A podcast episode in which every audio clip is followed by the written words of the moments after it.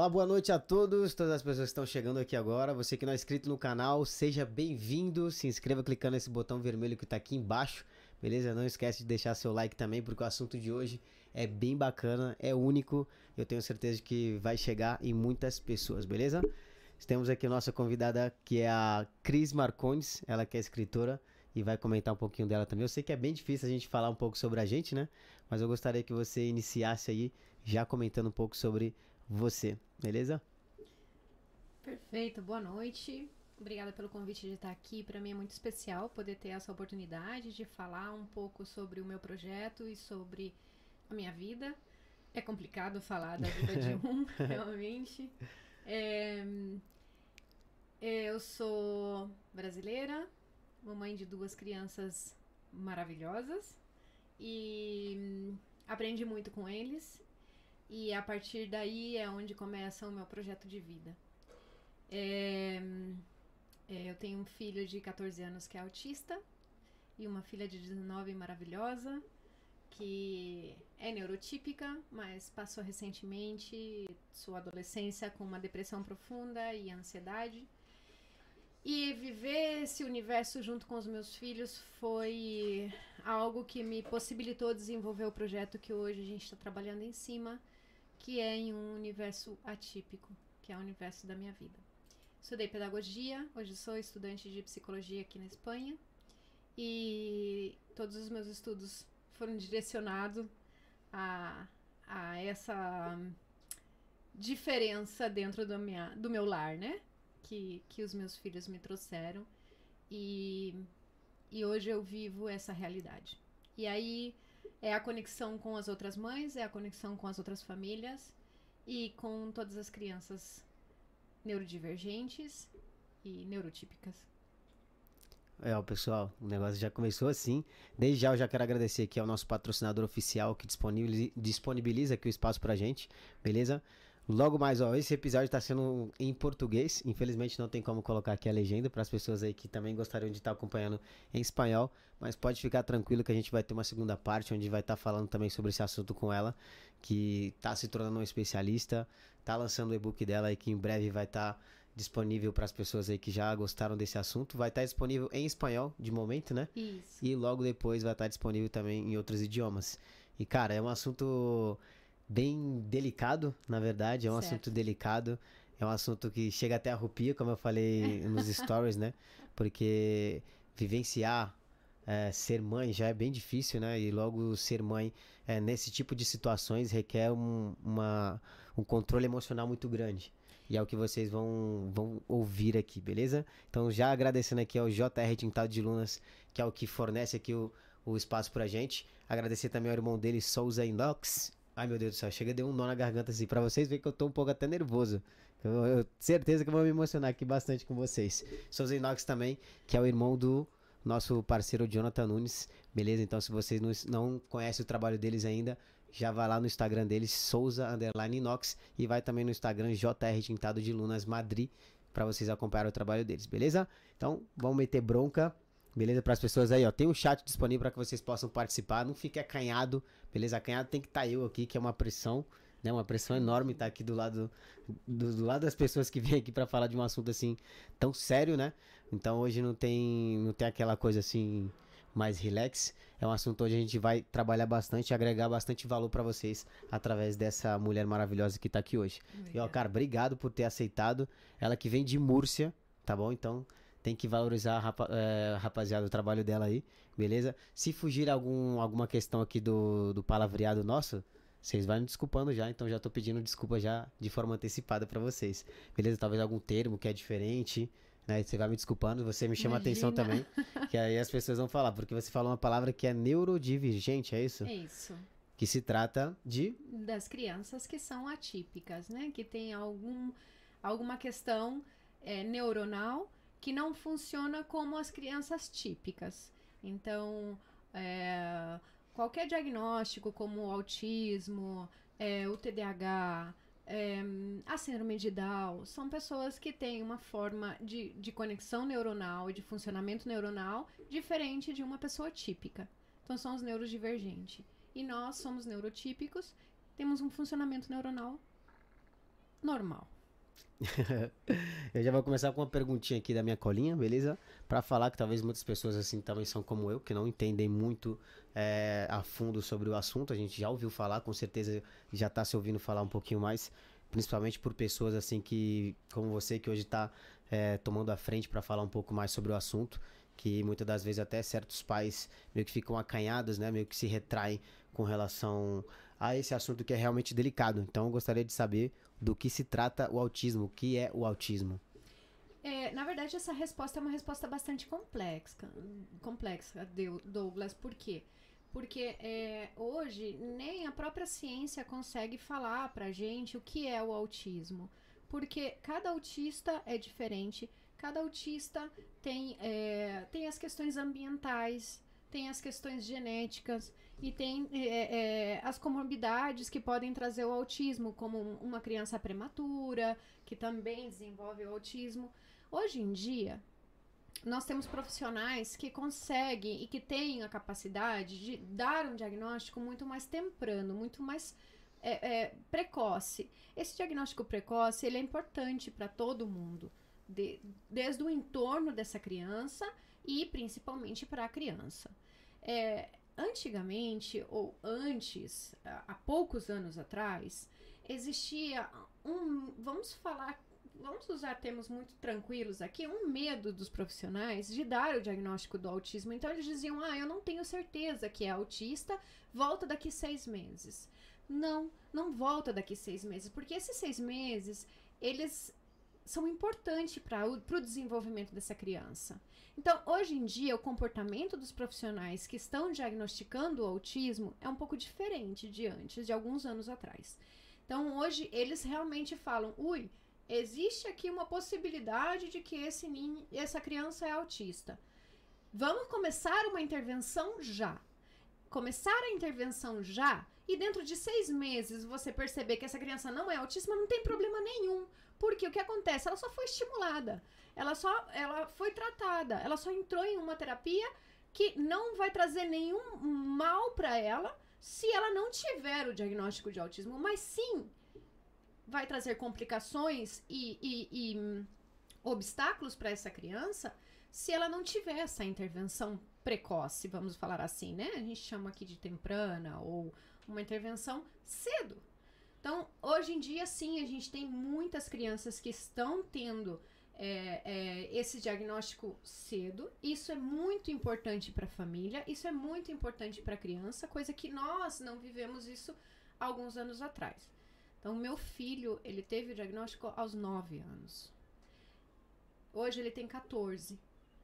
E eu sinto que se ele tivesse é, entrado dentro dessa intervenção que a gente está falando antes, hoje, algumas limitações que o meu filho vive, ele não viveria. É, também tem a consciência da família. Então, é, eu sempre imaginei, porque existe a comparação, essa comparação é inevitável. Eu tenho uma filha mais velha que, que, que, que, que o Davi, e, e, existe a comparação do desenvolvimento da Júlia uh, com o Davi. Então eu sei que a Júlia ela tinha o conto de fada, ela sabia brincar, ela sabia reagir às situações e contextualizar. E o Davi, ele não tinha isso. Então, quando eu trazia esse tema para dentro da minha casa, eu falava, ui, eu acho que alguma coisa acontece aqui, sempre tinha algo que me puxava para trás e falava, não, você está procurando chifre em cabeça de cavalo.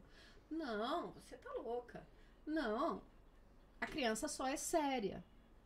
Não, não é por aí. Então, como eu também não queria esse diagnóstico, porque é óbvio, quando você tem um filho, você não quer, né? Meu filho é normal, meu filho não tem nada. Meu filho é uma criança saudável, uma criança que, como qualquer outra. Então você não quer, você procrastina.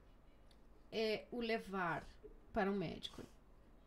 Antes, você levava para os médicos e eles te mandavam para casa com a dúvida ainda, né? E aí essa procrastinação aumentava. E, e, e, hoje, realmente, assim, mudou um pouco esse universo, mas não tanto como é, é, deveria, né? Acho que a gente precisa mais. Então, a sua pergunta é: o que é o autismo? Nós não temos essa resposta porque nem a ciência pode responder. O autismo ele pode vir de muitos aspectos cada autista ele tem um comportamento, cada autista tem uma comorbidade, cada autista tem é, é, uma forma de, hum, de interagir com o ambiente e com a sociedade. É, Existem características específicas que faz esse diagnóstico acontecer, mas nem todos é, contempla todas as características. Não sei se eu consigo me explicar. Sim, sim, sim, sim. é, eu não sei se isso é, seria o, o correto, como eu falei para vocês. Vou utilizar talvez algumas palavras que, que fogem do contexto, mas aí vocês me corrigem, você também me corrigem. Isso é comum, como você acabou de explicar um pouquinho sobre que seu filho foi diagnosticado aos 9 anos. Isso é comum somente em crianças ou adultos também podem vir a receber esse diagnóstico também. Claro, Douglas. É, recentemente, é, é, a minha sobrinha mora no Brasil, hoje ela mora no Rio de Janeiro. Ela tem 24 anos e recebeu um, o diagnóstico de autismo moderado. Então, é, ela é, era uma criança que brincava, era uma criança que tinha contato visual, era uma criança que contextualizava. Só que existem características hoje na vida adulta dela que, que fez com que esse diagnóstico aparecesse aos 24 anos. É, o que acontece nessa situação, né? Quando uma, uma pessoa vive um, um, um período da sua vida sem saber o que acontece dentro da cabeça dela, sem saber o que acontece dentro do organismo dela, né? É, por que a sociedade não aceita algum, algumas características que ela tem? Porque realmente é, tem a, a, algumas coisas que os autistas fazem que eles reagem por prazer, por, pelo seu próprio prazer, e não para agradar a sociedade para entrar dentro de um padrão social. Então, é, é, é, um, é uma pessoa que em alguns momentos é excluída, em alguns momentos não é entendida, em outros momentos é repreendida, porque ninguém sabe o que acontece realmente dentro do funcionamento neuronal dela. E isso é bem complicado. Hoje, e olha que interessante, né? Porque a gente fala muito de crianças autistas. É, nós temos já uma, um, um, bastantes autistas diagnosticados adultos e poucos autistas diagnosticados velhos, idosos, né?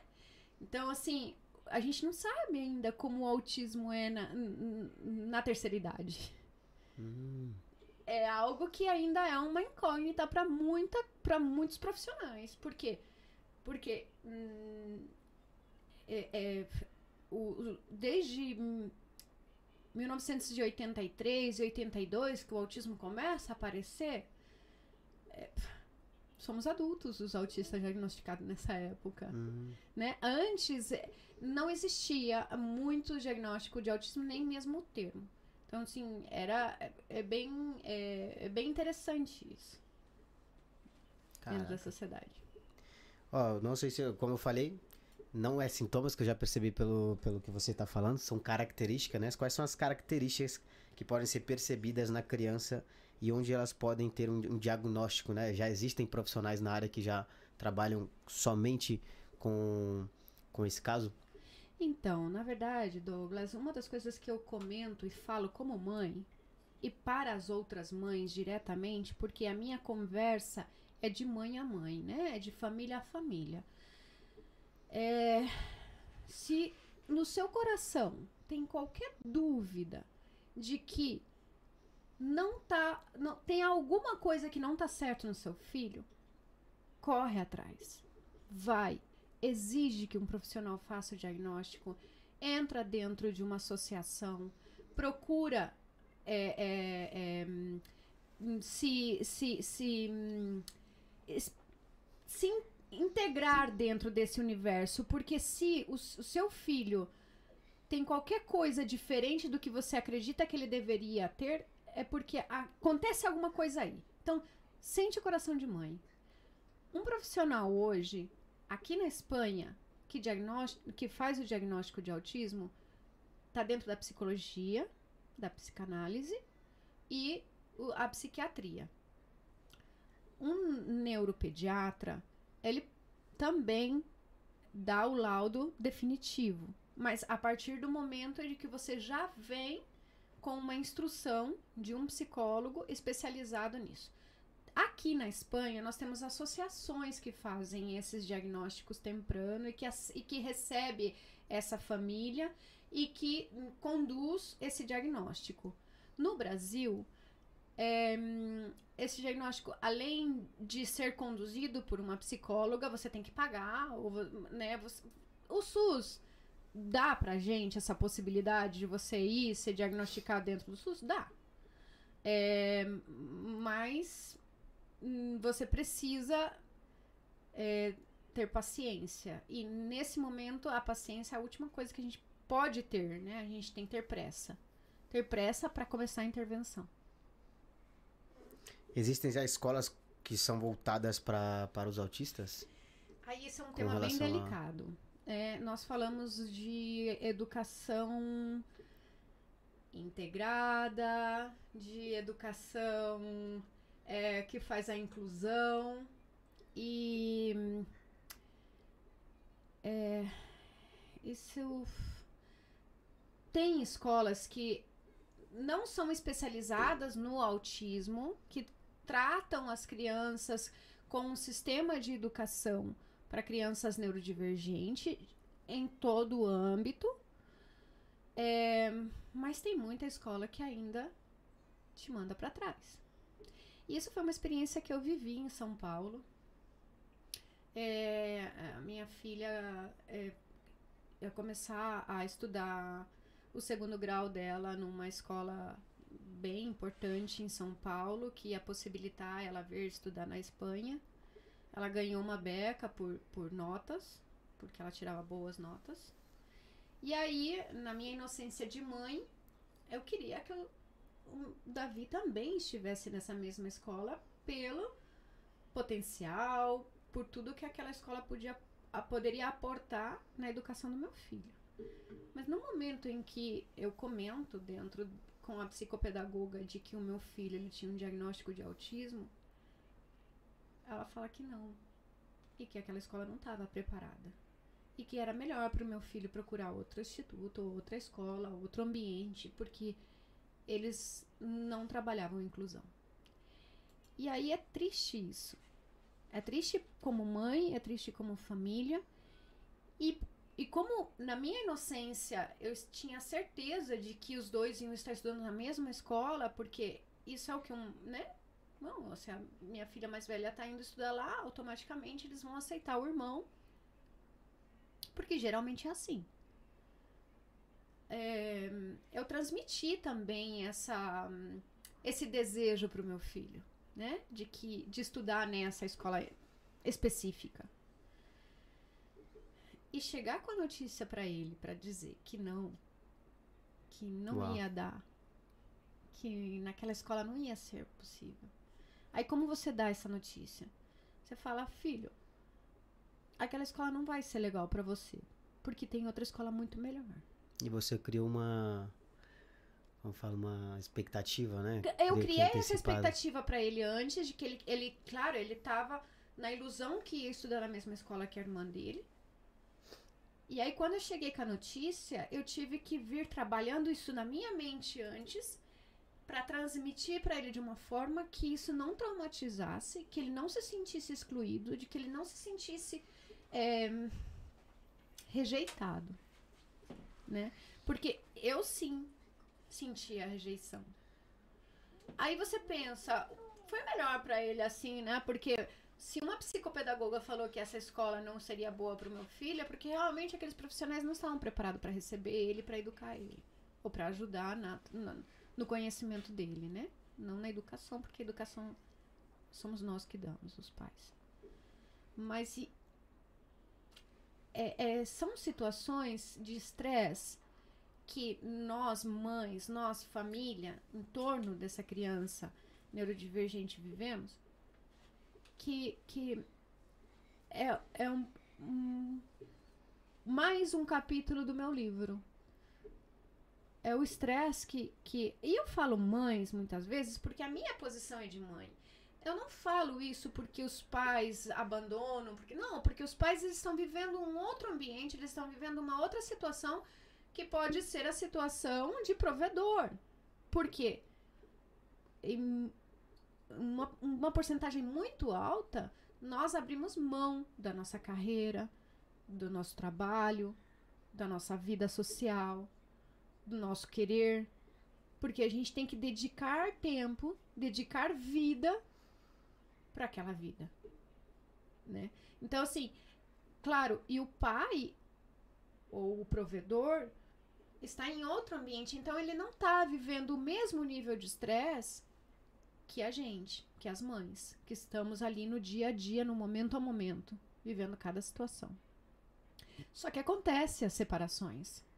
E, e o índice de separação dentro de uma família que tem um filho diagnosticado é altíssimo.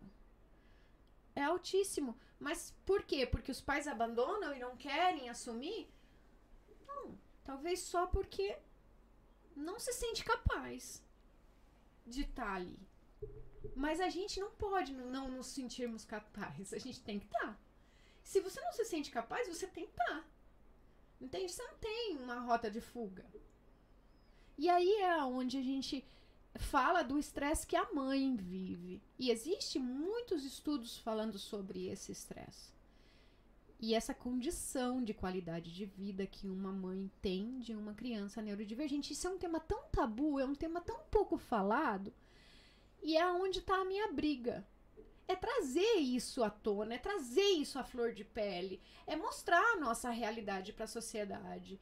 É não ser julgada porque o nosso filho grita em um ambiente público, é não ser julgada porque a sociedade impõe um padrão de comportamento e os nossos filhos não se comportam assim. Então eu tenho um filho mal educado. E se eu tenho um filho mal educado é porque eu não sei mal educar. Ah, agora eu tô entendendo o que você quer falar. Caraca. Você entende? Agora sim, justo falando do tema, porque é algo que é muito. Eu tô até me emocionando. Porque é realmente complexo e talvez a, a falta de informação, realmente, como você tá falando, por isso que é importante ter mais pessoas que levantem a bandeira pra falar sobre o assunto, que não tenham vergonha, que não se retraiam, porque pode ajudar, cara. Hoje vocês vão estar aqui agregando valor, com certeza você conhece alguém que, que passa por algo parecido e que talvez nunca comentou, talvez por vergonha, não sei, mas às vezes não comentam, e aí você acaba vendo esse tipo de comportamento que eu já vi, agora você falando sobre isso, e eu acabei vendo, mas a pessoa nunca falou. Então você acaba Aí identificando pouco a medo, pouco. Você Exato. sente medo de ser julgada. E aí, quando você tem medo de ser julgada, você já deixa de socializar, porque você já não quer ir para ambientes públicos, porque você sabe que o seu filho não vai se comportar como aquelas pessoas esperam que ele se comporte. E você vai se guardando, vai se guardando. E como o seu filho, ele também deseja se guardar, porque ele também evita o contato é, social, tá tudo certo. E aí começa o problema de saúde mental da mãe. Entende? E aí a gente vive dentro de uma crise de ansiedade. E aí o nosso estresse vai aumentando e a gente entra numa depressão. E aí a gente tenta procurar ajuda nos órgãos públicos que nós acreditamos que é quem nos tem que apoiar e nos dá é, é, informação e nos dá suporte e, e, e, e, e nos conduzir para saber como, como a gente vai. Porque é o seguinte, Douglas. Eu tenho que cuidar do meu filho, certo? Para eu dar cuidado, eu preciso ser cuidada. Eu tenho que transmitir para o meu filho segurança. Para eu transmitir segurança, eu tenho que estar segura. Eu tenho que transmitir paz, tranquilidade, educação. Para que eu consiga dar tudo isso, da onde eu tiro? Entende? E aí, eu tô falando do, do meu filho, que ele tem um nível 2 de suporte. O nível 2 de suporte, para quem não entende, é que ele precisa de ajuda pra. Assim, o, o Davi não precisa de ajuda para tomar banho. Mas ele precisa ser indicado que hoje é dia de tomar banho. Ou que já está na hora de tomar banho. Ou que precisa escovar os dentes. Ou que agora é a hora de fazer os deveres. E por mais que no momento de fazer os deveres ele sabe desenvolver o que ele está fazendo, ele não faz se não tiver alguém ao seu lado, que sou eu.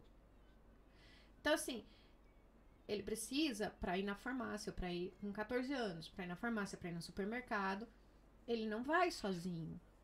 Então, assim, eu preciso estar com ele. Por mais que eu estando só do lado dele, ele consegue comprar, pagar, pegar o dinheiro, mas ir sozinho para ele supõe um sacrifício muito grande. Entende? Então, esse é o nível 2. Aí eu falo, uma mãe que, dependendo do nível de autismo ou, ou de, de, de, de graus que a sua criança tem de comorbidade, ela, ela vai viver aquele aquele estresse mais ou menos, certo? No meu caso, o Davi ele é epiléptico também. A epilepsia do Davi é refratária. É uma epilepsia que ele não tem um comportamento externo.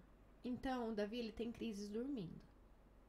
Quando eu deito à noite, a primeira coisa que eu penso é pedir a Deus, porque eu só posso pedir a Deus que cuide do sono do meu filho. Porque o índice de morte no leito súbita de uma criança com epilepsia refratária é muito alto. Então, quando meu filho entra numa crise dormindo, eu não sei que ele tá numa crise. Mas eu tô no quarto do lado dormindo. Aí você não tem uma noite de sono tranquila. Entende? E quando você não dorme bem, quem é você no outro dia? E se nota também, né? Energia, humor. Tudo. Tudo. E a neurociência, ela explica que uma noite de sono mal dormida, você é uma pessoa inútil no outro dia. E aí? Mas essa mãe tem que estar forte. Porque no outro dia tem que levantar, tem que fazer comida, tem que pensar na rotina, tem que fazer os deveres, tem que limpar, tem que levar no médico, no psicólogo, na terapia, no aba, em tudo. Quem dá força para essa criatura poder dar força para outra criança? É disso que vai a minha briga. A minha luta de trazer à tona isso na sociedade, falar, por favor, vamos ter um olhar mais delicado para o entorno da criança. É ótimo a criança estar sendo tratada com terapia, com psicólogo, mas essa mãe também precisa ser fortalecida. Eu escutei uma vez, Douglas, que uma sociedade, ela só é forte quando você fortalece o elo mais debilitado. Então, o que tá forte não precisa de apoio, porque ele tá forte.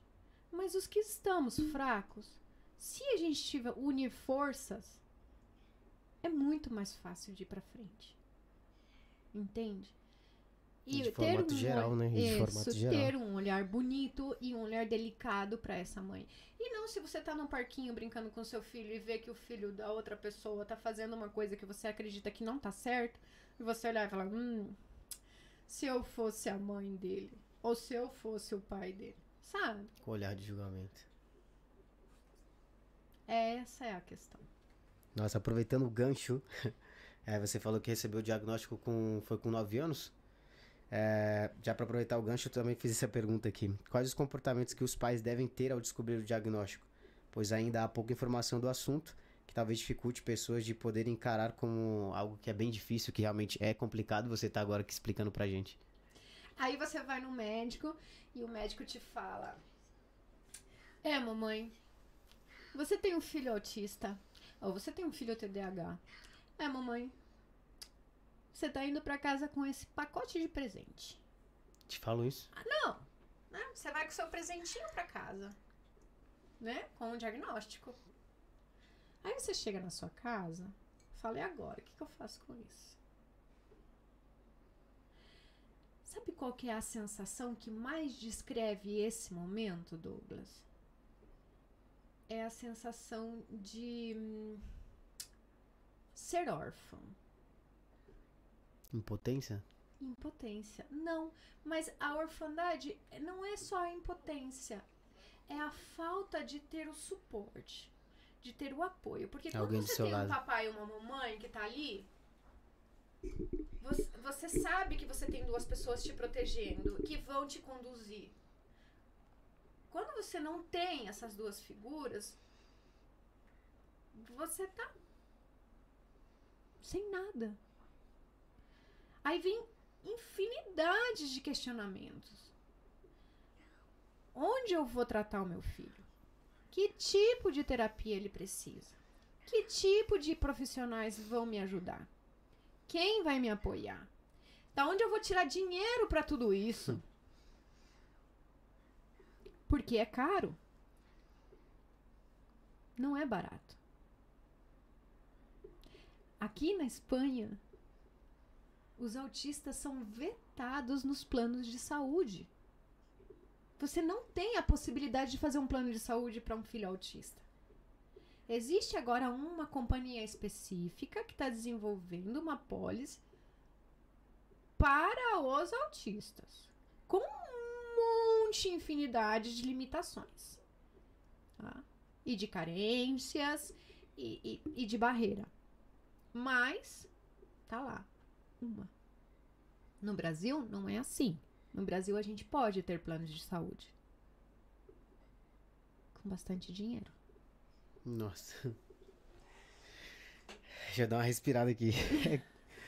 É, vou dar uma atenção pro chat, para as pessoas que estão aqui comparecendo aqui agora. Muito obrigado a cada um de vocês que está chegando. Lembrando que quem não é inscrito no canal, se inscreve. Depois, se vocês quiserem seguir as redes sociais dela, vai estar aqui embaixo na descrição desse vídeo também. Beleza? Só para dar um salve aqui, ó, Igor Fernandes. Falou boa noite, Cris. Boa noite, Douglas e boa equipe. Dessa vez eu acertei no horário. Ó, chegou pontual. Muito bem. A Carolina Brito. Cris, meu orgulho. Colocou aqui. Sueli Batista, que é a minha sogra.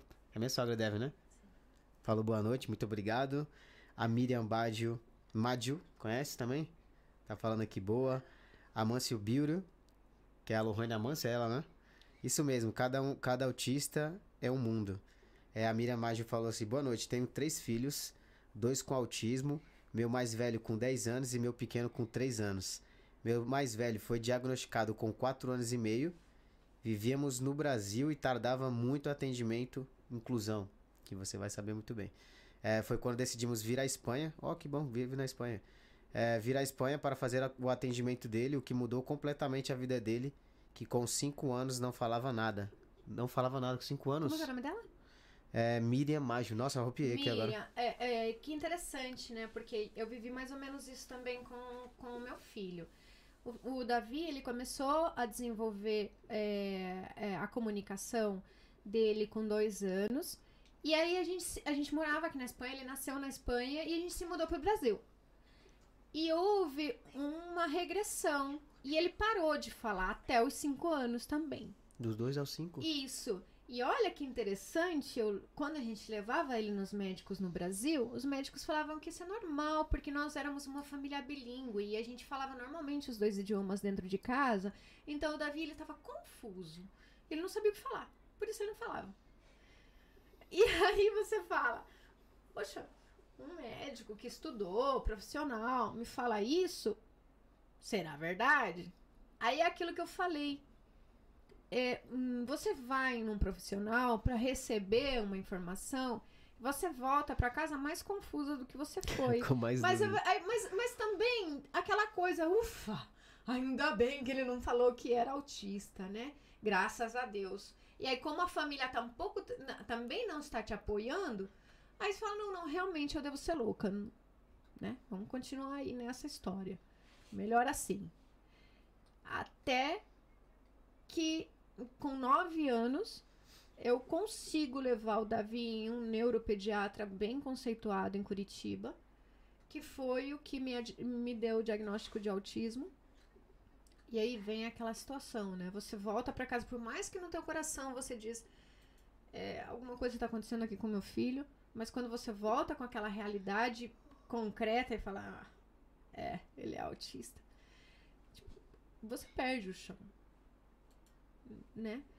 Aí você tem que eh, você tem que aceitar e você tem que começar a conduzir a sua vida para ajudar o seu filho a ter o melhor desenvolvimento possível. Mas aí já passaram nove anos. Caraca. Jesus. Ó, a Amélia aqui falou aqui, ó. A Carolina também falou assim: falou de mim, tia, te amo. É, a Carolina é. Carolina de Brito. Isso, a Carolina é a minha sobrinha que foi diagnosticada autista com 24 anos agora, Olha. recentemente. Carol, te amo.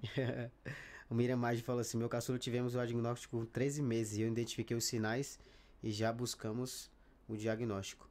É, Elisandra Garcia, verdades sejam ditas. A Elisane de Brito aqui, todos os pais deveriam saber para poder saber, para saber detectar se seu filho poder, pode ter, é, pode ser TEA. Eu não sei o que significa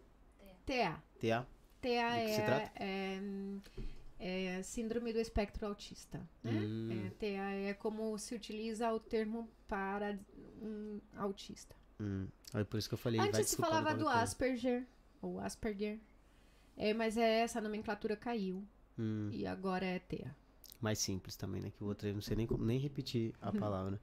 É, a Miriam falou aqui também, é muito importante, sim, ficar atento aos sinais, fez completa, fez completa diferença na vida deles. Já estávamos na, Estan- na Espanha há mais de um ano, quando ligaram na casa dos meus pais para dar a data da consulta com o neurologista no Brasil. E meu filho tinha acompanhamento aqui e tratamento, provavelmente lá, né? Triste demais a realidade do SUS no Brasil para crianças. É o que a gente estava conversando antes, né? Hum. Que você tá no Brasil e você tá esperando as datas, e você tá esperando é, um diagnóstico, e você. E o tempo tá passando. E aquela criança não tem intervenção. E cada mês que passa sem intervenção correta é um prejuízo para essa criança na vida adulta ou na adolescência dele. Entende? Quando a gente tem uma intervenção. Vamos colocar aqui um exemplo. Douglas, o exemplo é- é- é eu não consigo falar direito determinadas palavras. E aí eu levo o meu filho para começar a fazer um tratamento, para uma, uma terapia, para que ele aprenda a pronunciar determinadas letras e falar direito aquelas palavras. Se essa intervenção começa de, aos três anos, quando ele tiver quatro, possivelmente ele vai estar falando certinho. Agora, se ele não tem essa intervenção e você não começa nem aos quatro, nem aos cinco, e aos sete ele ainda vai estar falando igual ele falava com três anos. Então, assim, vamos imaginar que essa criança, hum, ela só fala errado, tá? E eu só preciso levar ela numa fonoaudióloga para que ajude ela a, aprender a falar algumas letras. Ela já vai ter essa, essa ajuda. Entende? Imagina que dentro daqui três anos não tem nada. Ela não é autista, ela não é neurodivergente, ela é uma, uma criança neurotípica. Perfeito! Maravilhoso! Não tem problema. Mas aí vem a questão uh, dessa espectadora que está falando que ela veio para Espanha, ela começou a intervenção no filho dela, um ano depois já dele estar tá na intervenção aqui, foi quando ligaram para ela para dar a data para o médico lá no Brasil. Nossa senhora. Entende? O tempo que ela ganhou na saúde mental e física dela e, e da criança. Das pessoas também ao redor, né? como você ao falou, redor, que se não claro. tem nenhum suporte que está do lado, claro. acaba sendo algo bem complicado. Com certeza. Dentro do meu livro, a gente fala também da depressão e da ansiedade, né? E a depressão e a ansiedade, ela entra no meu, no meu lar quando a Júlia tinha 13, 14 anos. E aí você fala, a culpa é minha. Fui eu você que se não... culpava? Claro. Claro. É a primeira coisa que uma mãe faz. Porque eu não tive a competência de estruturar a minha filha emocionalmente eu não tive a competência de manter ela uma pessoa que, que tivesse amor próprio, que não se cobrasse, que não tivesse ansiedade, porque se ela vinha com um oito em casa, ai mãe, tirei um oito. Aí vinha uma voz lá no fundo da sala e dizia, ah, você pode trazer um 10. E eu não fui capaz de intervir nesse momento e falar, não, um oito tá ótimo, filha, parabéns. E aí ela voltava com aquele olho e falava, não, agora, a próxima vez eu tenho que trazer um 10. Isso eu foi criando uma ansiedade, foi criando uma cobrança dentro dela que a saúde mental dela debulhou. Simples assim. Então, dentro do meu livro, eu falo de uma conexão dentro da família. Essa conexão, ela é muito ela é muito simples de fazer, mas não é fácil de executar. Tá? Então ela é simples de se falar dela. Ah, eu preciso conectar com o meu filho e, e, e essa conexão sentimental, essa conexão dentro é, do do pensamento, eu preciso estar tá conectada com ele para tentar saber o que, que ele pensa do externo, o que está acontecendo dentro da cabecinha dele, qual que é os pensamentos que estão perturbando, fazer ele ser conhecedor dos sentimentos que ele tem, conhecer as emoções, Uau. conhecer os pensamentos, sabe? E nós podemos fazer isso nós, como pai, como mãe, a gente pode, Douglas, a gente tem a capacidade de criar filhos estruturados. Entende? E, e essa estrutura ela é importantíssima para você ter um Ai, adulto saudável. é assim. E realmente eu sinto culpa de não poder ter sido uma, uma pessoa que tivesse a capacidade de transmitir, transmitir para Júlia o certo na hora certa. E é disso que vai o meu livro, porque eu não quero que nenhuma mãe cometa o mesmo erro. Entende? Vou mergulhar no teu livro. Nossa, tô mergulhando já aqui de forma antecipada. Caraca, que forte, cara. Obrigado por você estar compartilhando aqui. Agradeço demais. Como eu falei para vocês, é uma tarefa muito difícil estar aqui entrevistando pessoas. E é muito bom. Não sei se vocês estão sentindo. Espero que vocês também estejam sentindo essa energia que eu tô sentindo. Positiva, tá? Positiva. Porque de tudo que aconteceu de ruim, entre aspas, você soube tirar proveito. E, a, e o que você mais está tirando de proveito é pensando nas outras pessoas também, para que elas não possam estar tá passando Isso pela é mesma situação. Isso me enche de, de alegria. Eu não tô chorando de tristeza, mas sim de emoção por estar tá sentindo isso aqui assim de tão perto. Então, obrigado. Obrigada a você. a Miriam continua. Miriam, obrigado por você estar tá interagindo. Como eu falei, é algo maravilhoso que também está com as pessoas aqui. É, ela também acrescentou total real. total e real. A gente, mãe, tem que estar preparada sim ou sim para esse tipo de situações. É, a Inês Brito colocou aqui Minha explicações, mãe! explicações muito necessárias. Também sou. a- Assina embaixo aí, explicações super necessárias. Você tá agregando valor enorme aqui para as pessoas. Silvana, Silvana também tá aí, fez essa ponte maravilhosa para tá trazendo você aqui, então agradeço também a Silvana. Beleza? Jorge Benítez, Genial Amor, Madre Luchadora y dos corazoncitos. Es tu marido, ¿no? Sim. Mira, muchísimas gracias por participar.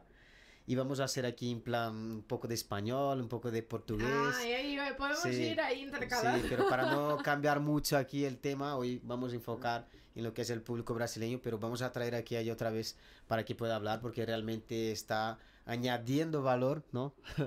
Eh, mucho valor a la gente que está aquí y a las personas que también que no, a lo mejor no van a estar aquí con nosotros en directo, pero luego van a ver ahí porque va a estar grabado, ¿ok? Y las personas que también que nos estáis escuchando ahí por Spotify, ¿ok? Cambiando el chip. Ó, Miriam tá que tá aqui, hein? Olha eu de novo aqui. Viemos para a Espanha quando meu filho tinha um ano e voltamos quando ele tinha dois anos. blá, blá. Acho que eu já falei isso aqui, né? Sim, já falei. Beleza, acho que como ela retornou aqui, mas eu já li aí tua mensagem, beleza? É, a Diana Camilo, Diana Camilo, falou assim: boa noite, eu moro em Madrid, meu filho já vai, vai três anos, faz três anos em maio, e ainda não tem um diagnóstico fechado. Ele faz terapia de estimulação e tem apoio na guarderia, que é a creche aqui na Espanha da equipe de atenção temprana, cedo, né? É, ele só passou uma vez pelo neurólogo e falaram que ele tem rasgo de TEA. Como é que fa- faz a pronúncia? Rasgos. É TEA. TEA, né? Então não vou estar falando errado se É, falar não, TEA, a né? síndrome do espectro autista Ok. é TEA. Mas eles ficam jogando para um lado, para o outro e não dão um diagnóstico fechado. seja, Fechado, claro. tá. Mas a- é importante que ela falou antes que ele tá recebendo intervenção. Ele tá Ah, isso já faz parte da recebendo- intervenção. Isso, isso já Hum. faz parte da intervenção. Então, se dentro da creche onde ele tá, as, as, as professoras já estão cuidando dele dentro desse aspecto, e existe já uma, um conduto que tá levando ele a fazer uma terapia, a fazer umas intervenções tempranas, isso já é algo muito positivo. O diagnóstico fechado é, é, é, hum, às vezes inútil. Entende? Porque nesse caso ela tá pelo caminho perfeito. Nesse caso, ela está tratando, eles estão ter- em- em- trabalhando em cima das, das limitações eh, do filho dela. E quando receber o diagnóstico fechado, aí começa o trabalho, porque aí tem muitos trabalhos de documentar isso, né? Porque ah, no Brasil a gente tem é, os, gra os graus de, de, de, de, hum, deficiência, né? Então, aí você tem que ir na, na- no INSS e fazer um documento para que o seu filho tenha uma identidade como autista. Aqui na Espanha isso também existe, tá? Claro, essa identidade que eh, aparece que ele é autista ou ETE facilita em algumas coisas, evita alguns constrangimentos, como filas em supermercados, é, é, facilidade para estacionar, você ir identificado como autista vão te conduzir de outra maneira em alguns ambientes públicos, porque ahm, alguns autistas com estímulos ou de som ou de luz se alteram muito, né? Tem, é, entram em crise. E, e que a sociedade entenda isso e evite dando a- algumas facilidades é importante. Na Espanha a gente também tem algumas. No Brasil eu acredito que isso está um pouco melhor que aqui. Sério? É. Eu acredito. Caraca. Hum. A Carolina de Brito falou assim, ó. Pelo SUS, o diagnóstico que recebi foi de síndrome de Tourette. Eu não sei se estou pronunciando É. correto. Vai me perdoando qualquer coisa, gente. Que me deram na primeira consulta. E só quando fui para o tratamento no particular que fui encaminhada para os profissionais corretos. Porém, o que eu tinha era apenas esteropatia e regulação mental através de tics. Claro. Então, ela primeiro recebe um diagnóstico errado de síndrome de Tourette e depois, quando ela já vai que e aí a gente fala outra vez o custo que tem não só de tempo, não só de esforço, mas financeiro. Porque a partir você precisa ter condições financeiras de ir num, num médico privado bom que faça um diagnóstico correto. Você precisa ter condições, quando você já tem o diagnóstico, condições financeiras de manter uma terapia. Quando você já tem o diagnóstico, você precisa saber que, no meu caso, eu, eu dedico muitas horas do meu dia para o meu filho. E essas horas eu não posso estar trabalhando num trabalho normal.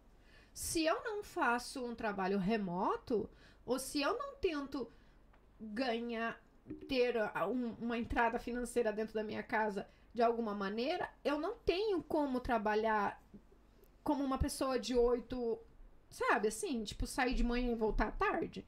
Nossa. Como eu deixo meu filho sozinho? Como eu não dou? Como eu não levo em terapia? Como eu não levo em psicólogo? Como eu não tô em casa na hora que ele chega da escola? Entende? Quem faz a comida, se ele não tem autonomia com os fogos, com, com fogão, com micro-ondas, com tudo isso? Então, assim, você precisa se dedicar. E aí a gente volta um pouco num outro assunto que é a minha dedicação. Ela é tão importante como o meu cuidado mental. Meu. Sabe? E aí, se eu não tô estruturada, é complicadíssimo se manter em pé no dia a dia. Muito difícil. E, e, e é muito complicado fazer as pessoas entenderem também esse estresse. Existe um estudo feito em 2014, já quase 10 anos atrás,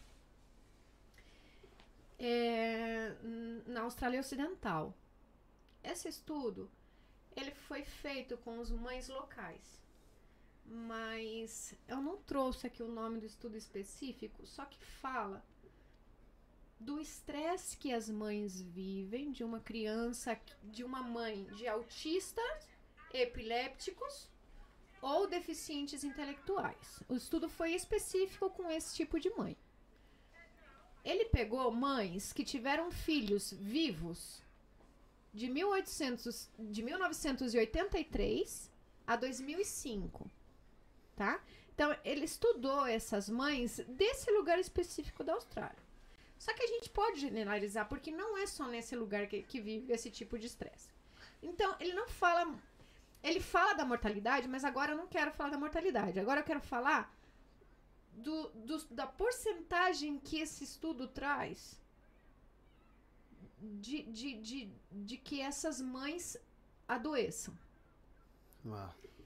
Para você ter uma ideia, 50, assim, uma mãe de um filho autista e com epilepsia tem 50 vezes mais, 50% mais de possibilidade de ter câncer.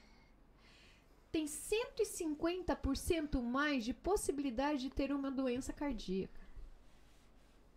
Tem 250 vezes mais de possibilidades de ter qualquer outro tipo de doença mental ou de viver a depressão e a ansiedade. Então, você entende que é viver o dia a dia no limite? Nossa, literalmente. E, e assim, e é um estudo que foi feito há 10 anos atrás. E quem fala dele? Entende? Aí você vai dentro do organismo público e pede apoio e eles te falam, mas para quê? Se o seu filho já tem o grau de minusvalia, se o seu filho já tem uma identidade que está escrito que ele é autista. E aí? Caraca, gera revolta isso. É aí, é, é, nesse, é dentro dessa bolha que a gente vive. E tem um outro dado importante. Isso seria só o básico, é. né? O básico. Tem outro dado importante que eu já escutei algumas mães que receberam diagnóstico falando. E, e isso foi incrível, né? Incrível, porque é, é, ela falou que o dia que o médico deu o diagnóstico de autismo do filho dela, ela falou, e agora? E aí ele falou assim. Ah, dela falou assim, mas e de onde vem? Ele falou, não sei. Eu não sei te falar. Talvez se teu filho tivesse síndrome de Down, seria muito mais fácil para mim te dar mais referência e mais informações. Mas como é autista, eu não posso. Eu não tenho mais o que te dar. Entende? E aí a gente não sabe. Você tem tantas interrogações dentro da sua cabeça. E aonde encontrar a resposta de tudo isso? Entende? E aonde encontrar o apoio? Certo? Aí.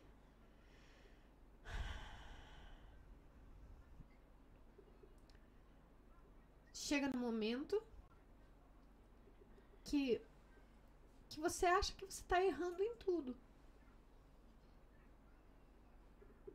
Porque você não sabe realmente que caminho pegar. E aí é quando complica. Caraca. Vamos pro chat, vamos pro chat pra dar uma aliviada aqui no nosso assunto, meu Deus do céu. Pessoas aí, ó, dá um like, compartilha essa live para mais pessoas também, para que elas possam estar tá acompanhando. O que elas precisam nesse momento, a comunidade de mães, de pais em geral, com os filhos maravilhosos, né? São maravilhosos sim. E é, é realmente o suporte, é criar uma comunidade, abraçar a causa e ver que somente o básico aí que eles estão achando, que isso já me gerou até um pouco de revolta também, sabe? É, eu é, acredito é, que criar uma comunidade das mães, porque o que acontece? Houve uma época na década de 90 que os pais de criança é, com síndrome de Down juntaram forças. E, e, claro, como a síndrome de Down é algo tão é, é externo, né? Você consegue identificar que uhum. aquela criança é síndrome de Down só olhando para ela quando uma criança é autista, aí também tem essa, essa coisa, nossa, mas seu filho não parece autista, você tem certeza? Sabe? Ou a romantização de dizer, ai, ah, se você receber um filho autista de Deus, é porque você é forte o suficiente pra isso. Não romantize o meu sofrimento. Sim, sim. Entende? Não tô me colocando aqui em situação de vítima. Nem, não é momento, isso, não é, não é a intenção. A intenção é mostrar para todo mundo que a gente precisa se sensibilizar para esse tema. São pessoas que estão é, é, é, é, vulnerável socialmente. E essa, isso precisa ter apoio. É, é só. É, é, é, é, é tão simples como isso. Você entende?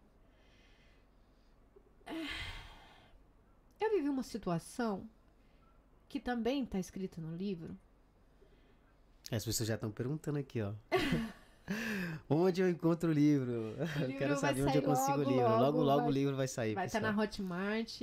E a gente vai colocar. E quando sair o livro, eu prometo voltar aqui, Douglas, e a gente vai fazer uma nova entrevista. E aí vai ser o lançamento oficial do livro. Prometo que eu, que eu vou me colocar e me aplicar para para finalizar ele rápido. Tô aí nas últimas páginas.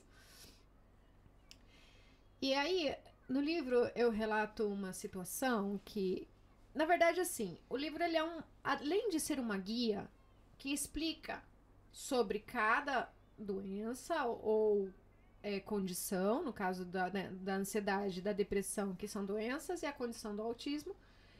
Explica tudo isso, fala de momentos em que eu vivi com os meus filhos dentro de, de, dessa tipicidade. E houve um dos momentos que, que para mim foi é, o mais difícil, mas também foi um antes e um depois na minha vida. Que foi quando a minha Júlia tentou sair, tentou ir desse mundo. Nossa. E aí eu morava sozinha em São Paulo com os dois, eu tinha recém separado. E naquele momento, Davi ainda vivia crises de, dolores, de dores de cabeça grande e tal. E aí, no outro dia, quando tudo passa, que aquela tormenta acaba e. E você começa a perguntar: a culpa é minha? Fui eu que levei ela nesse limite de não querer mais continuar aqui?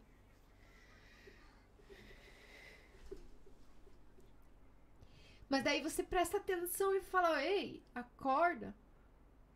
Você ainda tem a pessoa que você mais ama do seu lado. Então agora a gente tem que mudar o chip. E aí tudo muda. E aí você tem que mudar a forma de se comportar, a forma de pensar, a forma de tratar, a forma de amar.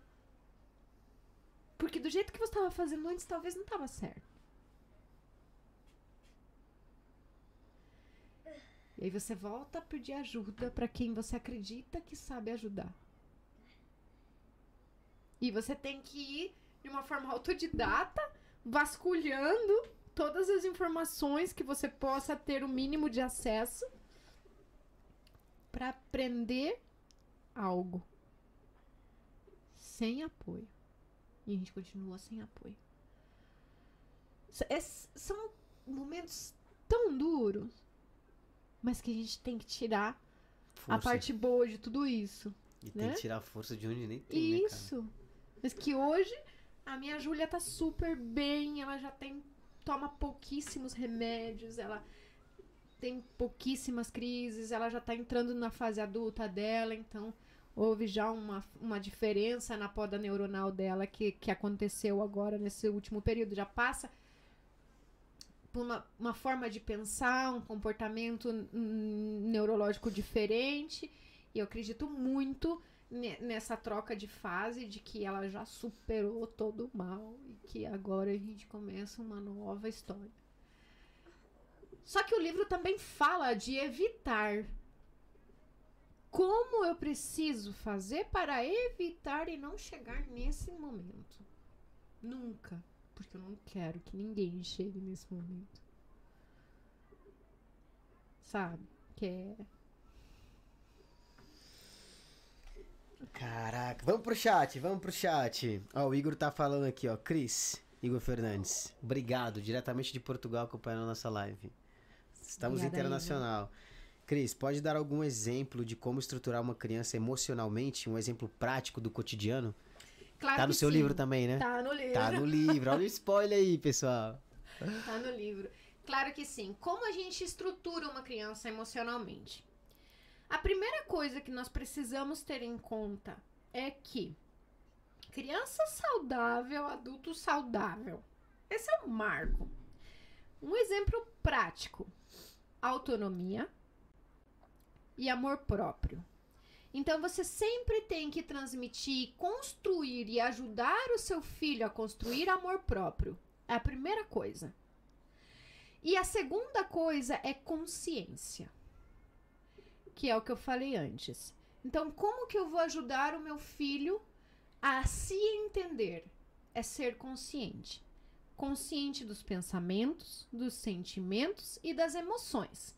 Então, é, você vai falar pro seu filhinho: Amor, vamos brincar de sentimento? Você tá alegre hoje. Vamos fazer, e aí você cria um ambiente alegre, você faz uma coisa de festa, e aí você para e fala: onde você está sentindo a alegria? E você faz o seu filho olhar para dentro dele e procurar esse sentimento dentro dele. Cada um nós sentimos alegria diferente, de uma forma diferente.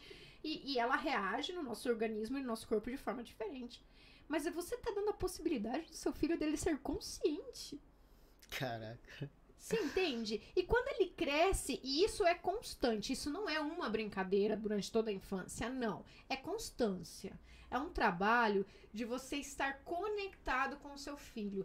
E o mais mágico de tudo isso é que você aprende a você entender os seus sentimentos, as suas emoções e os seus pensamentos. Porque nós não sabemos. Sabe, a gente passa o dia a dia tão, tão no automático. Neurótico, né? Sabe? Você vai no automático. Sim. E você não sabe. Traz os pensamentos pra, pra, pra, pra superfície. Dê importância para o que tem que dar importância e joga no lixo que tem que ser jogado no lixo. Então, assim, claro, uma criança ela não vai saber identificar, ainda mais uma criança neurodivergente, é muito complicado. Só que você trabalhar e ensinar dentro da sua casa, como mãe, essa conexão, ou como pai, se conectar com as emoções e com os pensamentos e com os sentimentos do seu filho, é importante. Se tá triste, puxa, filho, a gente tá triste. O que que tá acontecendo dentro de você? Mas o que você tá sentindo? Mas aonde tá a tristeza? Mas você tá, tá com tremendo? Ah, mas você tá sentindo alguma coisa? Que pensamento? E aí vem as perguntas abertas. Né? E o que é uma pergunta aberta? É uma pergunta que dá possibilidade para outra pessoa encontrar dentro dela a resposta. E essas, e essas perguntas podem ser feitas para as crianças. Mas, mas por que você acha que você está sentindo isso? E aí ela vai buscar. E aí ela começa a aprender desde muito cedo a se conhecer. Eu falo isso com minha filha, cara. Eu- minha filha tem apenas 4 anos. Eu faço pergunta, minha filha, eu quero É, que você aí? fale mais. Isso! Que você não se tranque. Ontem ela. Ontem, ó. Ontem. Eu tava sentado, tava triste, tava com saudade dos meus pais. E aí, do nada, ela chegou, deitou no meu peito e perguntou por que você tá triste. E é aquilo que você falou, você acaba sentiu. transmitindo, cara. Ela sentiu. E do nada ela sentiu tanto que ela me, veio me abraçar e ela começou a encher o olho d'água. Aí eu falei, deitei ela no meu colo, falei assim: ah, deita aqui comigo, eu vou falar o porquê que eu tô triste. Eu tô com saudade do meu papai. Eu lembro das vezes que eu brincava com ele, que eu brincava com minha mãe. E aí, nossa, você brincava com seu papai e com sua mãe? Eu falei, sim, igual a gente brinca de esconde-esconde e tal. Ela, sério, papai? Eu falei, sério, você já se imaginou? Aí eu fiz essa pergunta pra ela. Você já se imaginou, filha, quando você crescer? Porque você vai crescer, você vai ser adulto, igual o papai. Você já se imaginou aqui, ó? Você vai lembrar de tudo isso que a gente tá fazendo de brincadeira? Caraca. E eu peguei e falei pra ela, falei, você vai lembrar desses momentos aqui que a gente tá fazendo aqui agora? E ela pegou e falei assim pra ela, "Sabe qual que, que mais te motiva, o que mais te deixa feliz? Aí ela pegou e falou, quando a gente brinca. Caraca, meu Deus. e ela pegou e conseguiu se abrir, porque eu falo muito, eu percebo às vezes que ela tá um pouco fechada. E eu falo, cara, o papai gosta de clareza, o papai gosta de clareza. Eu tô me emocionando muito, meu Deus do céu. Douglas, você entende que você Sim, está cara. construindo Sim. uma filha com uma estrutura emocional. Ela se conhece e, e ela vai te ver. Essa criança, ela não tem nenhuma ferida. É isso que a gente tem que cuidar. Gerar e construir criança sem ferida. Eu não tô falando que a gente tem que evitar as frustrações, não é isso. Porque muita gente fala que hoje em dia nós estamos criando crianças que não têm a capacidade de aguentar ser, ter frustrações. Não é isso. É criar dentro da consciência. Ela, ela é 100% consciente hoje que ela tem um pai presente. Ela é 100% consciente de que ela tem um pai que brinca com ela. Entende? E ela não vai ter essa carência quando ela for maior. Porque o, personagem pai na vida dela ocupa o lugar que tem que ocupar. E faz o que tem que fazer. E agora, outro exemplo prático, como a pergunta dele, é criar um filho com autoestima e com amor próprio bem posicionado. Isso é fundamental. Fundamental. Isso a gente está falando de filhos neurotípicos. Quando nós temos filhos, e aí, aonde eu errei dentro da, da, da educação da Júlia, ou dentro do que eu tentei transmitir para ela, e, e a gente conversa sobre isso abertamente hoje em dia, e, e, e é que ela precisa hoje. E outro dia eu perguntei, eu falei, Ju, como a gente faz agora para desenvolver o amor próprio? Como a gente faz agora? Falou, mãe, não sei, por isso que eu faço terapia. Né? E aí o, tera- o psicólogo dela tá ajudando ela a encontrar é, é, essa lacuna, a encontrar a forma de, de, de que essa brecha não seja tão grande, que fechar um pouco. Mas você tem a possibilidade de criar uma estrutura fortalecida, sem brecha nenhuma. Entende? Como que você vai fazer isso? Buscando conhecimento e aplicando nela. Sabe? Aí você vai ter uma mulher que vai comer o mundo inteiro. Ai, Jesus amado. é, pessoal, o negócio aqui é duro. Jesus amado. e você também tá tocado emocionalmente hoje, né? Sim, cara. Eu tô escrevendo um livro também. Ah, é? É. Legal. E justo eu escrevi seis páginas hoje do meu livro. Então acho que talvez seja esse, esse, esse acúmulo de emoções também, porque fez eu voltar lá no passado e você ter que voltar no passado e escrever coisas que aconteceram, sabe? É bem complexo. Mas você justo citou esse exemplo aí da, da questão de, de trazer isso para a criança, né? Para que ela possa crescer. Essa é a minha maior preocupação. É, se hoje as pessoas perguntam qual que é o maior medo, minha filha não tinha nem nascido ainda. Mas o meu maior medo sempre foi quando eu tivesse filhos, que eu não fosse ma ma tivesse maturidade suficiente para poder é, ter esse tempo de qualidade com eles, né? Que hoje a, a maioria das frustrações que realmente acontece na adolescência é devido essa essa essa presença dos pais, a falta de presença dos pais, na verdade, a ausência deles. É, muitos é, filhos onde, aí que. Onde é. é. a gente erra muito, né? Porque a gente acredita que eu preciso trabalhar para ganhar dinheiro, para que o meu filho tenha uma cama quentinha para dormir, para que ela possa ir numa boa escola, para que ela tenha uma roupinha bonita para vestir. Mas criar um filho não é isso. Ou não é só isso. Sabe? Criar um filho é se conectar, é, é estruturar, é cuidar. É, é, é muito mais, é dar amor e é o que você falou antes, tempo de qualidade. E o tempo de qualidade pode ser 20 minutos. Exatamente. Mas é 20 minutos para ele. Esquece o mundo. Esquece celular, esquece tudo. Tudo. Você não precisa pensar em nada, porque aqueles 20 minutos que você está dedicando pro seu filho é só dele. E ele precisa perceber isso. Então, se você tá conversando, por exemplo, eu tô tentando me conectar com meu filho, né? E aí, eu tô conversando com ele e, e, e tô olhando pro olho dele, mas eu não tô prestando atenção no que ele tá me falando. Ele tá falando, ele tá falando, eu não tô prestando atenção. E aí ele termina de falar e ele tá esperando tua reação. E, ou uma pergunta para se aprofundar mais no tema. E como você não prestou atenção no que ele falou, você não sabe, né? Ah, legal. Beleza, filho. Ó, valeu. Aí acabou a conversa. Ele percebe que você não tá ali. Entende? Não é isso. É você olhar, é você escutar de verdade. É você perguntar sobre o que ele falou. É você se relacionar com o que ele falou. É você se colocar no lugar dele, entende? Por mais que o que ele esteja falando para você é uma bobagem. Mas isso precisa ter valor, porque para ele tem valor. Sabe? E é isso que nós pais às vezes a gente não sabe fazer. É valorizar um, algo que é pequeno pra gente, mas é gigante para eles sabe?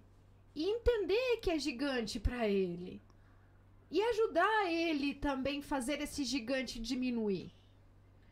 Essa é a nossa função. Sabe? Só que a gente só pode dar o que a gente recebe. E muitos dos, da minha geração mesmo, eu acredito que somos os poucos que, que recebemos tudo isso. Entende? Perfeitamente. Ai, Jesus amado. Que bom, cara. A gente já tá falando de vários assuntos aqui já, é. a parte já do outro. É, eu não quero ficar muito aprofundando mais aqui agora o outro. Quero falar um pouco também sobre essa questão da depressão. Né? O que é depressão para muitas pessoas é realmente ficar apegado no que é a parte do passado. Depende Ansiedade é muito. realmente ficar pensando no futuro? É, é, é basicamente, de grosso modo, é. Mas a depressão, ela tem, é, tem mais de um tipo de depressão, tá? Então, você pode ter uma depressão por genética, porque você tem antepassados que tiveram, ou que tem a predisposição de desenvolver por genética. Você pode ter a, a depressão porque você está dentro de um ambiente que te faz ter essa depressão, que é a questão de, das mães, por exemplo, que sofrem esse estresse com um filho neuro, neurodivergente e esse dia a dia dentro desse estresse conduz que nós possamos ter mais possibilidades de desenvolver uma depressão. E tem a depressão por eventos traumáticos. Então, a depressão por eventos traumáticos de morte de alguém querido, de separação, de perder um trabalho, perder uma casa, as, as coisas que acontecem nesse momento e aí você sofre por esse luto, por, e, por, por essa perda. Então, assim, é, é, são tipos de depressões. A depressão, ela geralmente se trata quase todas da mesma forma. Remédio para regular o nível dos hormônios dentro do que são os, os, os neurotransmissores que a gente tem desregulado. Então, As os remédios fazem essa, essa regulação. É, que era uma das coisas que eu era muito contra.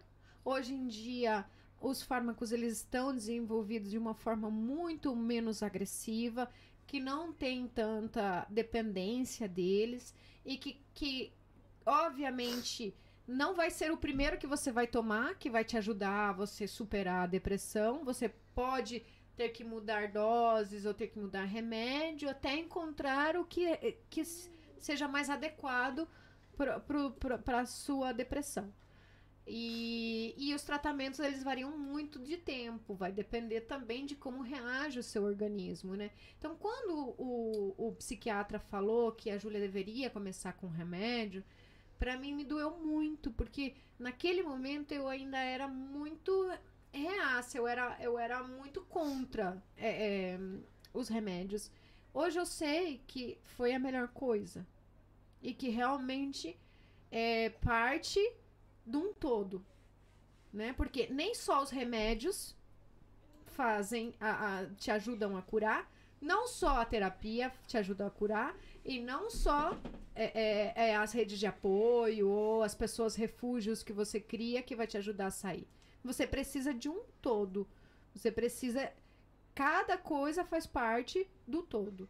E aí, esse todo, bem trabalhado, é o que vai te alavancar para você conseguir sair da depressão. Basicamente é assim. não tem, não tem outro segredo. Não tem. Ah, o livro parece ser ótimo. É mais para a minha lista de livros para ler. Cris, terá o livro físico ou digital? Ou os dois? Teremos o livro digital primeiro. É, primeiro nós vamos fazer o lançamento do livro digital aqui na Espanha. Logo nós vamos fazer ele digital para o Brasil. E se Deus quiser, nós vamos ter o livro físico também. Mas aí isso já é um passinho mais. Assim que tem que adquirir primeiro o livro digital e logo em seguida o físico. Além de que é, eu tenho um desejo muito forte no meu coração e vou começar a colocar isso também em prática. A comunidade. A gente vai criar um grupo no WhatsApp de pais, de pessoas que querem estar, para a gente estar se apoiando em conselhos, em é, ajuda para, para saber que tipo de documentação, aonde eu vou, aonde eu consigo profissional, qual é o melhor profissional que vai me ajudar nisso? O meu filho está tendo esse tipo de dificuldade, como eu vou intervir? E tudo isso entre pais, para a gente se apoiar como pais, né?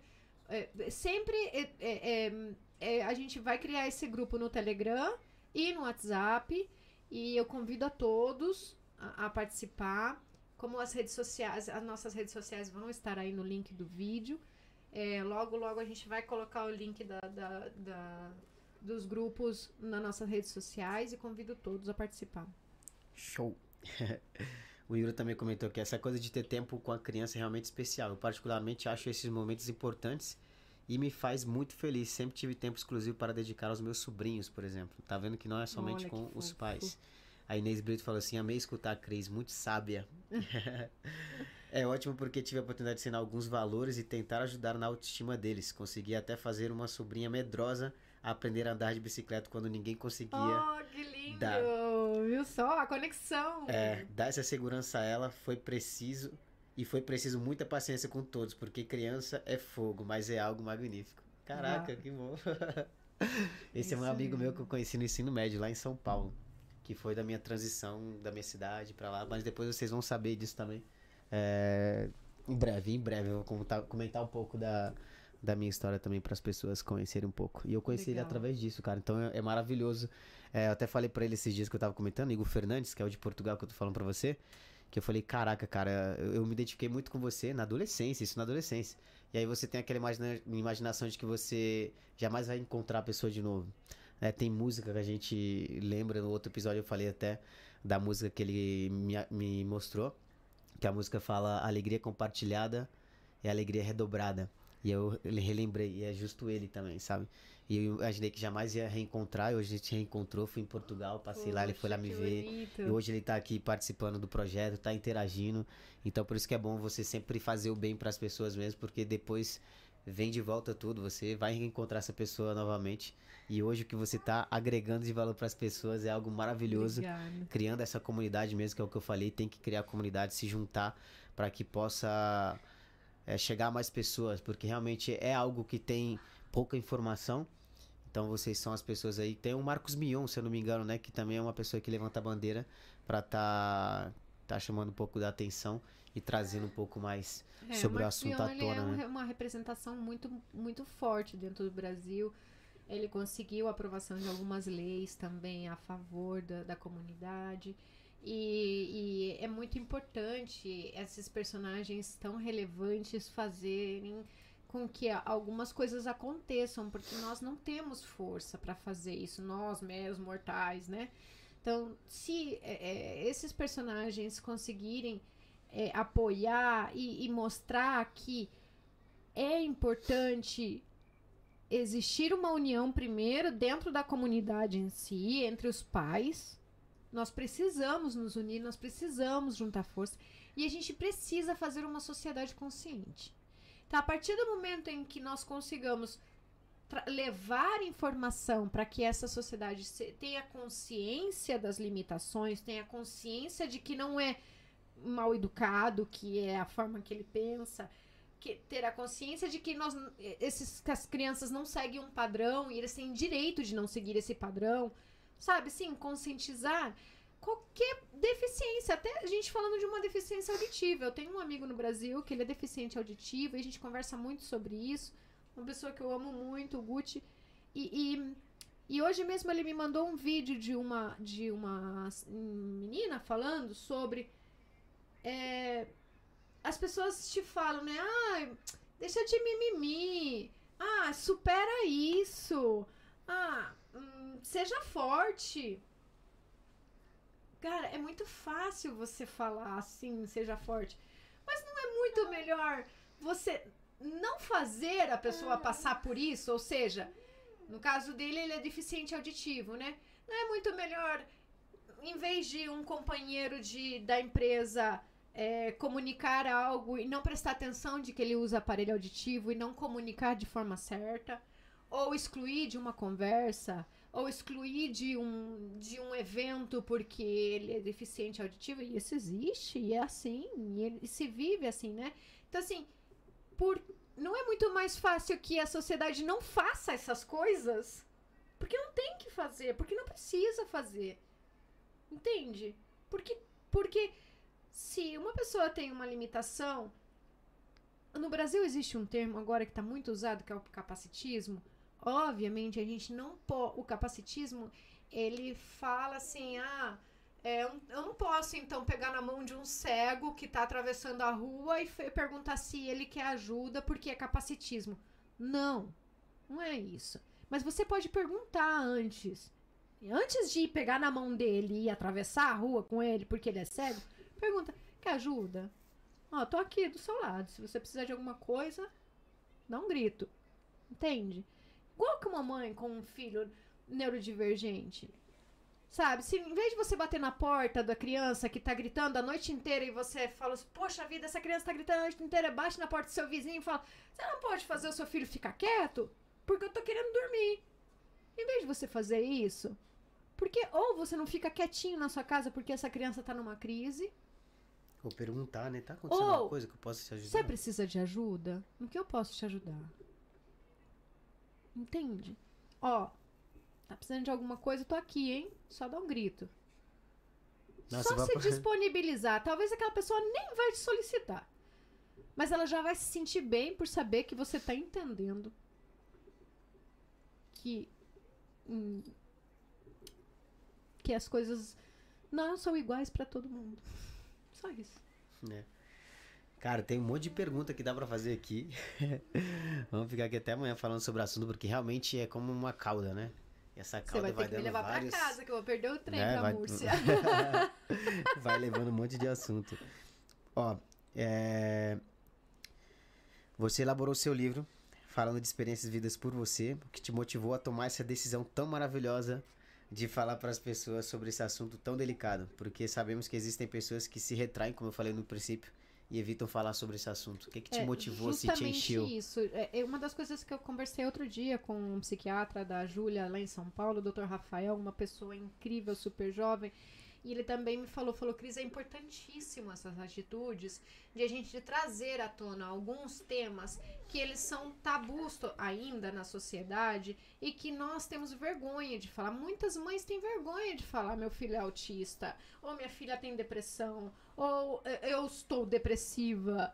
Existe, igual que o suicídio, ele tem que ser falado, sabe? Se você acredita que uma pessoa tá pensando, ou tá passando, ou tá dando sinais, você tem que perguntar. Por que você acha que tá passando esse pensamento na sua cabeça? Sua vida é importante pra mim. A sua vida é importante pra mim. Entende? Então falar. Por que, que eu tomei essa decisão? Justamente por isso. Primeiro, porque eu me senti muito desamparada. Me sinto em alguns momentos ainda desamparada. Desamparada por muita coisa. Desamparada por um divórcio. Desamparada porque eu ainda não tenho apoio hum, social, porque eu não tenho apoio econômico, porque eu não tenho apoio moral, porque emocional, eu não, eu não sei aonde encontrar esses apoios, então eu comecei a estudar sobre. Entende? E, e aí eu vi a necessidade de plasmar tudo isso dentro do livro, porque eu acredito que essa experiência e esse conhecimento que eu adquiri dentro dos meus estudos, eu vou conseguir apoiar e ajudar muitas pessoas que estão passando a superar e pessoas que não estão passando não passar. Que é o objetivo principal. Né? Não, não é o objetivo principal, acho que eu falei errado aqui agora. Mas Um é dos um dos meus desejos maiores. Isso. Sim, o meu desejo é evitar que as pessoas passem por aí. Mas se eu não posso evitar que passem por aí, ajudar a sair daí. Com informação e tudo que a gente consegue transmitir de conhecimento é importante para que você crie uma comunidade que não é ignorante. Essa, esse é o objetivo, criar um- uma comunidade consciente. Top. Pessoal, você que tá acompanhando desde a sua TV, da sua casa, pega teu celular, beleza? Tira aí uma foto, tira um print, marca o Instagram dela que vai estar embaixo aqui na descrição, que em breve ela vai estar dando aí mais ou menos a data prevista do lançamento do livro dela. Eu vou ter o maior prazer, a maior satisfação de também estar falando, beleza? De estar participando aí desse, ah, desse esquenta aí pro lançamento. Legal. Eu vou ser uma das pessoas que eu vou estar também aí abraçando a causa Obrigada. e levantando. Tem algumas amigas nossas que também passam pelo mesmo. Então eu entendi muito. Como eu falei, existem pessoas que às vezes você tá no seu círculo, mas como você não comenta, né? Eu mesmo nunca comentei porque eu não me senti à vontade e também a pessoa também nunca se sentiu à vontade em compartilhar. Então acho que cada um tem seu tempo para falar sobre o assunto mas que não se retraiam, mas que realmente peça ajuda, peça apoio, peça é, siga pessoas assim como ela que tá levantando a bandeira, quer criar uma comunidade, que assim vocês vão estar aí se ajudando, vão estar dando suporte um para as outras, compartilhando a experiência de como é, né? Porque muitas das vezes talvez a menina que falou que tem um menino de um ano tá passando por esse momento aqui agora, ela já passou por isso, então ela vai poder estar dando suporte para você, buscar profissionais que eu acredito que ainda não tem muitos, mas que vão surgir através dessa atitude que vocês estão tendo. E cara, para mim foi maravilhoso, foi único é, tá compartilhando. Eu falei que sempre que o propósito desse canal, o propósito desse projeto é realmente agregar valor na vida das pessoas através de histórias como você, sabe? Que você tá vindo aqui e isso me enche, é o que me enche, é o que me emociona. Às vezes eu posso estar cansado, nós estar com a tarefa diária é, complicadíssima, como a de todo mundo. Não tô falando que a minha é mais e a sua é menos, não. Todo mundo tem problemas, todo mundo tem uma história triste, mas, cara, abre um pouco do leque aí que você vai ver que você vai estar sempre ajudando uma pessoa com a tua história também. E é o que ela tá fazendo aqui hoje, é o que as outras pessoas vão vir aqui passar também. Então eu fico muito feliz de, de, que, de saber, de ter claro o propósito que eu tenho desde o começo e ver que ele tá saindo do, da, do papel e vocês estão aí aprendendo, ver esses comentários que as pessoas estão estão vindo, participando. Antes era duas pessoas que estavam vendo a live, antes era dez pessoas que estavam vendo a live. Hoje a cada vez mais está chegando mais pessoas. Já estamos com mais de mil inscritos no canal, mil e pouco já, eu nem sei quanto que é. Mas eu não ligo para número, mas sim pelas pessoas. As pessoas que estão vindo aqui, você que está acompanhando aqui até esse exato momento, é porque era para você escutar. Entendeu? Era realmente para que você absorvesse isso, é, colocasse em prática, não colocasse não, coloque em prática tudo que ela falou. Adquira o livro dela também, beleza? Que vai estar tá aí o lançamento em breve. E passe essa informação para mais pessoas também, porque há pouca informação sobre o assunto, como eu falei, desde o começo. Tanto é que eu falei, já pedi perdão antecipadamente hum. se eu hum. falasse alguma palavra, alguma expressão ah. que talvez é levada um pouco, né? É, como falta de educação, ou não sei. Por isso você peço perdão antecipadamente. Então, pega, compartilha essa live com pessoas que talvez, caraca, vai ser muito bom essa pessoa ouvir essa live. Olha só o que a, que a Cris compartilhou de conteúdo aqui, sabe? Então é muito bacana. Então eu agradeço demais, de coração, a todos vocês que chegaram até aqui nessa live. Não esquece de se inscrever lá no, no Instagram dela, seguir ela lá, se inscrever aqui no canal. E em breve em breve o lançamento do livro dela. Não esqueça, ela deu vários spoilers lá, cara. Eu vou me afundar nesse livro aí, pode ter certeza disso. E agora a gente vai fazer uma parte que eu acho muito bacana, que é que você olhasse para aquela câmera ali agora, beleza? E que você falasse o que você sente no seu coração para essa câmera, beleza? Eu acho que eu só tenho a agradecer esse momento, agradecer essa oportunidade que vocês estão me dando no canal de vocês é, levantar essa bandeira não é fácil. Não foi fácil a decisão de começar. É, a vergonha de se expor, o medo de ser julgada. Mas a gente tem que superar as barreiras, a gente tem que ir atrás dos nossos sonhos e a gente tem que se fortalecer é, dentro de tudo que nós somos expostos, né? Obrigada, Douglas, por essa oportunidade. Obrigada pelo seu trabalho também. E eu espero realmente ter sido aportado um grãozinho de areia no dia de vocês. Caminhão, caminhão. obrigada, obrigada. Muito Meus obrigada. amores, muito obrigado para vocês chegaram até aqui. Não se esquece de se inscrever no canal, compartilha essa live, compartilha essa live porque é muita informação de valor que ela deu aqui, completaço. São poucos os conteúdos que você vai ver, principalmente aqui nesse canal maravilhoso, aqui nessa plataforma maravilhosa que é o YouTube.